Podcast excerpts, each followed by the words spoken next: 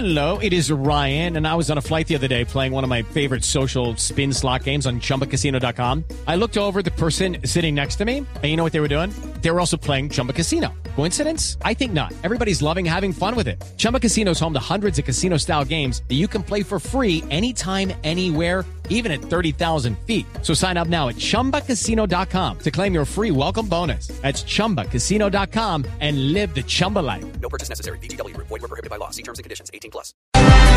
FECODE dice que el paro en principio es de dos días, hoy y mañana, pero que se vuelve indefinido después de la circular de anoche del Ministerio de Educación. Señora Ministra de Educación, Janet Gija, buenos días. Muy buenos días, Néstor. Un saludo para usted y para todos los oyentes de Blue. Gracias, ministra, por acompañarnos. ¿Qué reporte tiene usted esta mañana del paro de los maestros para colegios públicos, ministra? Pues todavía no tenemos un reporte oficial. Nosotros a partir de las 8 de la mañana empezamos ya a contactarnos con la Secretaría de Educación, que es cuando ya empezamos a tener información sobre, sobre este tema, Néstor. Entonces esperamos que muchos maestros finalmente nos salgan al paro, que fue lo que sucedió la vez pasada. Muchos eh, sí fueron al aula de clase y es lo que también estamos esperando que suceda. Ministra, la circular de anoche básicamente lo que le dice a las secretarías de educación locales, departamentales, es reporten qué maestros están trabajando, cuáles no, y los que no vayan a trabajar, que les descuenten los días no trabajados. No, Néstor, eso no es lo que dice la circular. La circular es una circular muy sencilla, que es lo que nosotros además hacemos usualmente cuando hay un paro, y es, por favor, repórtenos cómo está el estado de la educación ante un paro, para que después podamos tomar medidas, como usted se acordará el año pasado, tomamos medidas de reposición de clases.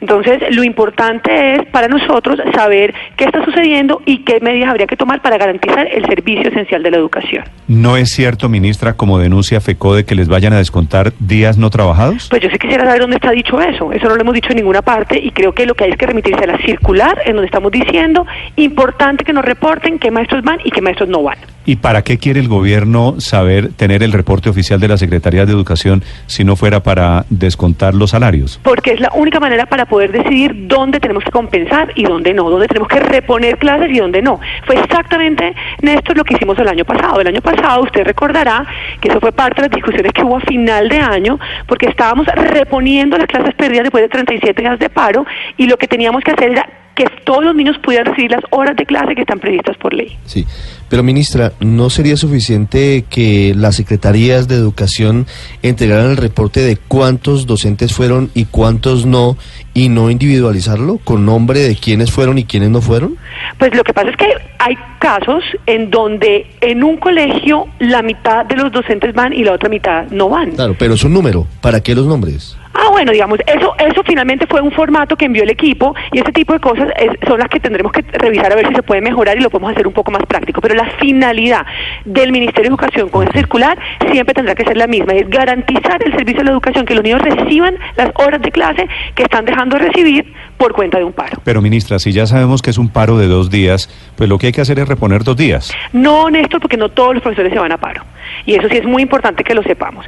Hace, por ejemplo, dos meses, cuando hubo el paro de FECODE de 24 horas, yo estuve en municipios de Colombia en donde ningún profesor se fue a paro. Caso Sopó eh, eh, y algunos otros municipios de Cundinamarca, que nunca se fueron a paro. Entonces, decir que todos los niños tienen que tener dos días más de clase, pues sería absurdo porque no es lo que sucede. Ministra, entonces, por un lado, el gobierno espera que sea solo un paro de dos días, ¿verdad? Claro que sí. Y en segundo lugar, sobre el tema de fondo, el gobierno ha incumplido los acuerdos del paro del año pasado. ¿Qué es lo que motiva nuevamente este cese de actividades? Pues Néstor, lo que hemos venido diciendo y creo que es muy importante es seguirlo enfatizando. El gobierno está cumpliendo. Nosotros no encontramos ninguna justificación en este paro y lo decimos por dos razones en particular. Primero, porque el diálogo está abierto, sigue abierto. Hemos tenido una infinidad de reuniones. Los equipos técnicos se reúnen de manera permanente para revisar cada uno de los temas y yo en particular he presidido muchas de estas reuniones. El 12 de abril pasado fue la última reunión que tuve con el Comité Ejecutivo de FECODE donde me anunciaron que se iban a ir a paro, en donde anunciaron que iba a haber 48 horas de paro, en ese momento no estaba definida la fecha, la definieron posteriormente. Pero adicional, en números, nosotros firmamos un, un acuerdo que tenía 24 puntos, de esos 9 están cumplidos, Nueve están prácticamente listos para, para ser cerrados o cumplidos. Le pongo un ejemplo. La bonificación que pactamos el año pasado está obviamente en revisión en la función pública, lista para que el presidente firme ese decreto y así tenemos ocho más, es decir, nueve están prácticamente listos para cumplir y seis están en proceso. Uno de esos que está en proceso es la reforma a la ley 715, que es uno de los temas que ha dicho FECODE últimamente que nosotros estamos incumpliendo. En ese tema, el mismo FECODE sabe que hemos trabajado con ellos y hemos trabajado, hemos trabajado con otras instancias del gobierno porque esa reforma incluye temas de salud y de agua. No es una reforma que pueda salir solamente del tema de educación. Eso se parte de esos seis que tienen un trabajo un poco mayor y que estamos en proceso de cumplimiento y que antes de que se acabe el mes de mayo esperamos tener la reforma radicada en el Congreso. Ministra, ¿y el resto de nueve puntos que ni están listos ni tampoco están avanzando qué? Pues eso es lo que les decía. Hay nueve listos, nueve que ya están muy muy cerca de ser cumplidos. Yo les ponía un solo ejemplo, que es la bonificación, pero tenemos varios más que están en la misma situación, que son temas de, por ejemplo, que está para la firma de un, para, para una firma, para una última mesa para revisar. Entonces, ahí lo que el mensaje que siempre hemos enviado nosotros es, aquí estamos sentados trabajando, aquí todas las semanas hay reuniones entre FECO y el Ministerio de Educación, aquí todas las semanas hay temas que se resuelven y por lo tanto las puertas siguen abiertas, la comisión de seguimiento que creamos en el acuerdo está planteada y está funcionando, pues esa es la, esa es la instancia que debería resolver todas las eh, disputas que tengamos. La ministra de Educación, Janet Gijas, 727. Ministra, seguimos pendientes de este paro a lo largo del día. Gracias por acompañarnos. Muchas gracias a ustedes y que tengan un feliz día. Don Carlos Rivas es el presidente de FECODE, los maestros en paro. Don Carlos, buenos días. Muy buenos días. Profesor Rivas, acaba de escuchar usted a la ministra sobre la circular de anoche, que no va a haber descuentos salariales a los profesores que participen en el paro. ¿Eso nos devuelve a que es un paro de dos días? Bueno, pues nosotros felicitamos a la ministra que no meta miedo. Me parece que eso es muy importante.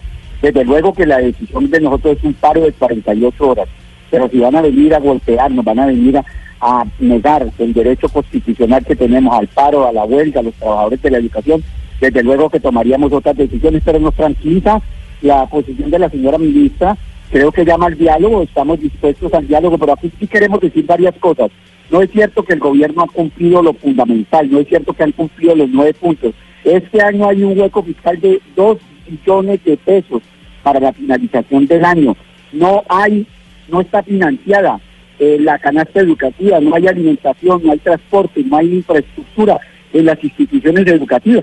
No es cierto que la ministra venga a decir que ya están resueltos nueve puntos, es que nueve puntos como estos, por ejemplo, que se convocaron a las juntas educativas Sí, ella hizo una circular de convocatoria, pero en las regiones no las han Pero, convocado. Es más o profesor. menos como diciéndole a una persona, mire, si usted va y, visita al moribundo, el moribundo va a quedarse unos días más, pero finalmente va a penecer. Profesor Rivas. No, aquí tenemos que decirle a la ministra, ministra, hablemos con claridad, contémosle a la sociedad que está ocurriendo con la salud de los maestros. En el día de ayer salieron unas sanciones a un prestador por 1.400 millones de pesos, porque no nos prestan la salud, porque no hay medicamentos, porque no hay especialistas. Pero de igual manera con la evaluación de carácter diagnóstico formativo, que acaban de congelar a los compañeros educadores del 1278 la posibilidad de ascender. Le voy a dar un dato, es mucho más dramático. Las instituciones educativas reciben una plata por gratuidad y el COMPE les acaba de quitar más del 20%. Profesor Rivas. genera crisis en las instituciones educativas. La ministra tiene razón, sí nos hemos reunido muchas veces, pero esas reuniones se han vuelto tomadera de pito, reuniones de carácter social. La reunión por la reunión no tiene sentido si no vamos a implementar realmente circunstancias. Yo creo que Aurelio les puede Profesor- a profesor Rivas. de qué es lo importante que tenemos con sistema general de participaciones. Tiene que haber una reforma de carácter constitucional para que resolvamos los problemas que hay en agua potable, salud, saneamiento básico y educación. Profesor Rivas, eh, usted menciona la sanción que emitió anoche la Superintendencia de Salud. Efectivamente, es una empresa prestadora de salud para los maestros que opera en el Valle del Cauca y en el eje cafetero, se llama Cosmitet. ¿Es cierto, profesor Rivas, que esta empresa sancionada es propiedad de los maestros? Eso no es cierto. Los maestros no tienen ninguna empresa. Las únicas dos empresas donde los maestros tienen parte de su capital es en el caso concreto de Putumayo y de Caquetá. Son empresas demasiado pequeñas. Los maestros no tenemos ninguna participación. FECODE no participa en ningún tipo de, esa- de ese negocio. La lucha de nosotros es la lucha indiscutible porque se nos presta el servicio médico asistencial con calidad. Nosotros no hacemos no tenemos ninguna participación, inclusive hoy estamos en un proceso en la Fiscalía de Investigación y estamos dejando con claridad que se investigue a los ejecutivos de RECODE y a los maestros. Nosotros no tenemos ninguna participación, la participación de nosotros es con el aporte mensual que se hace para la prestación Me alegra, servicios de salud. me alegra que usted lo aclare y lo desmienta, porque este era el cuento, como usted sabe desde ayer, que esta empresa era una empresa propiedad de algunos profesores. Una pregunta final, profesor Rivas. Hoy, en este momento, ¿cuántos alumnos están sin clase? ¿Cuántos profesores no fueron a trabajar hoy? 8 millones de estudiantes sin clase y 380 mil maestros en paro de 48 horas, que entre otras cosas el paro de 48 horas es de los maestros, porque el paro real para los estudiantes es de 12 horas, 6 de una jornada y 6 de la otra. Profesor Rivas, un saludo, gracias.